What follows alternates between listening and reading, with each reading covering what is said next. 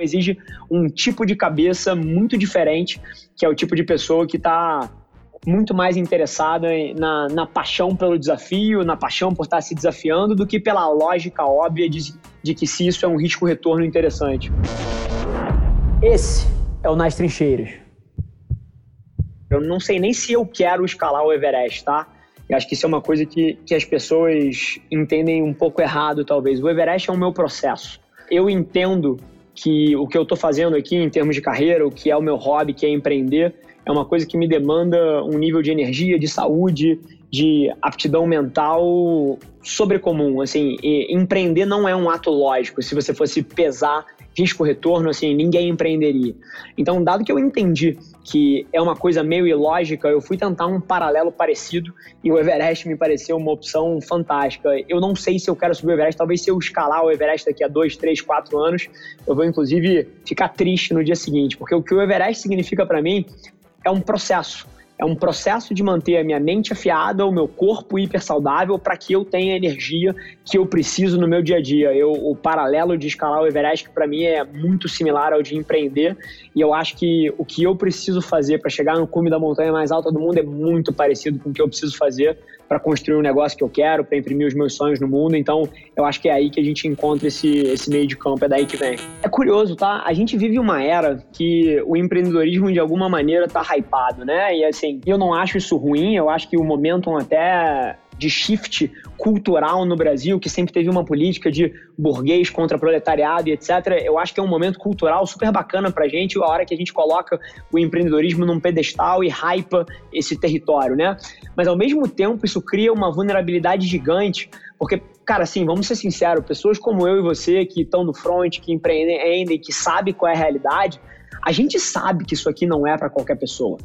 É curioso, eu acredito que 99% das pessoas seria mil vezes mais feliz na cadeira de número 2, de número 3, de número 4, entrando num projeto que você acredita e cujo propósito faz sentido para você, mas que no fim do dia você não é a pessoa no topo da pirâmide que toma a pressão inteira, que lida com todos os problemas da estrutura, porque quando você está nessa cadeira, todos os erros são culpa sua em alguma medida.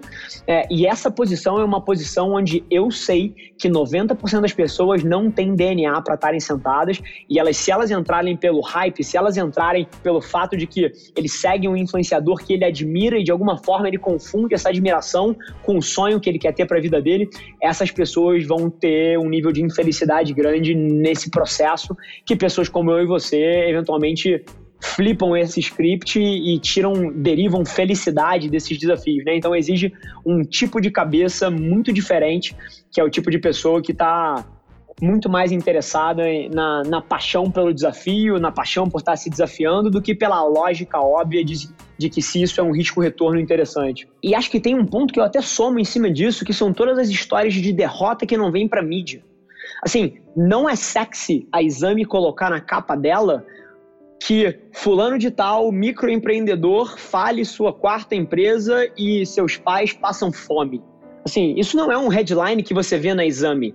Você não vê a Infomoney highlightando a, a história de 37 empresários que começaram no nicho de software e não conseguiram seu Series B, tiveram que fechar a sua empresa e demitir 843. Isso não é headline dos lugares. Agora, as histórias de sucesso que iconizam certos personagens nas costas de uma história que muitas vezes não traz as principais dores que colocaram aquela pessoa ali, ou até algumas das principais vantagens que elas tiveram e pontos de partida um pouco mais, mais vantajosos dos quais elas saíram. Assim, esse tipo de coisa não é highlightado nas histórias. Todo mundo, na hora que vai expor a sua cara da mídia, pinta a sua jornada de herói, que hipervaloriza a maneira como passou pelos desafios e subvaloriza uma porrada de derrotas que teve. E esse espectro do que acaba vencendo o ruído do conteúdo e da mídia é uma armadilha hiper perigosa. Porque não só as pessoas que vencem, quando contam as suas histórias de trás para frente, contam elas de maneiras deturpadas. Isso não é porque elas são malvadas, é, essa é a forma que a cabeça funciona, porque você é muito fácil você conectar os pontos para trás, mas também, além disso, a estrutura que os veículos de mídia, as redes sociais funcionam, acaba que as histórias de insucesso não vencem.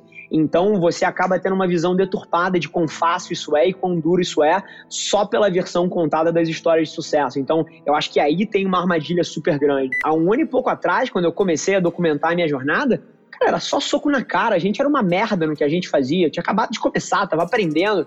Então tava tomando soco na boca pra cacete. E, e eu nunca tive a prepotência de querer filtrar isso, né? Então o discurso ele permeava essas dificuldades.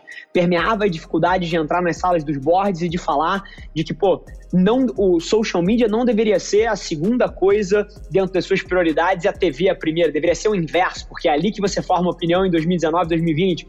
Então, assim, esse discurso que há um, dois anos atrás não penetrava, as salas começou a penetrar, então muda, muda a minha visão sobre o panorama que eu estou vivendo. Então, é super interessante de fato. E tem um ângulo interessante ainda de comportamento humano e principalmente porque as redes sociais evoluíram para ser, algumas delas pelo menos, por exemplo, o Instagram hoje em dia não é um lugar de growth, né? Ele é quase que um cartão de visita. O Instagram é um lugar onde é igual você antigamente hiperfabricava um cartão de visita pô, com a gramatura correta, com o sombreado certo, com o brilho, etc. Aquilo era meio que a sua imagem. Hoje em dia, o seu Instagram é a sua imagem, né? Ali que é o, é o seu cartão de visita, ó, esse sou eu. Então, o que, que acontece na dinâmica da rede social? Ali você também só conta as vitórias, a maioria das pessoas, pelo menos, né? Então, se você tem uma dieta de consumo de mídia que, por default, consome só a versão dos holofotes das pessoas, você vai comparar o palco delas com o seu bastidor e você vai achar a sua vida uma merda. O LinkedIn, ele tem muito é, essa função, porque é como se fosse um evento de networking e da mesma forma que num evento de networking, todo mundo está querendo pô, aparecer da maneira correta e o executivo se preocupa aí com o terno X, o terno A, B, a gravata, a saia, a roupa correta no LinkedIn, todo mundo quer passar aquele status. Então é um lugar onde as pessoas estão menos vulneráveis ainda.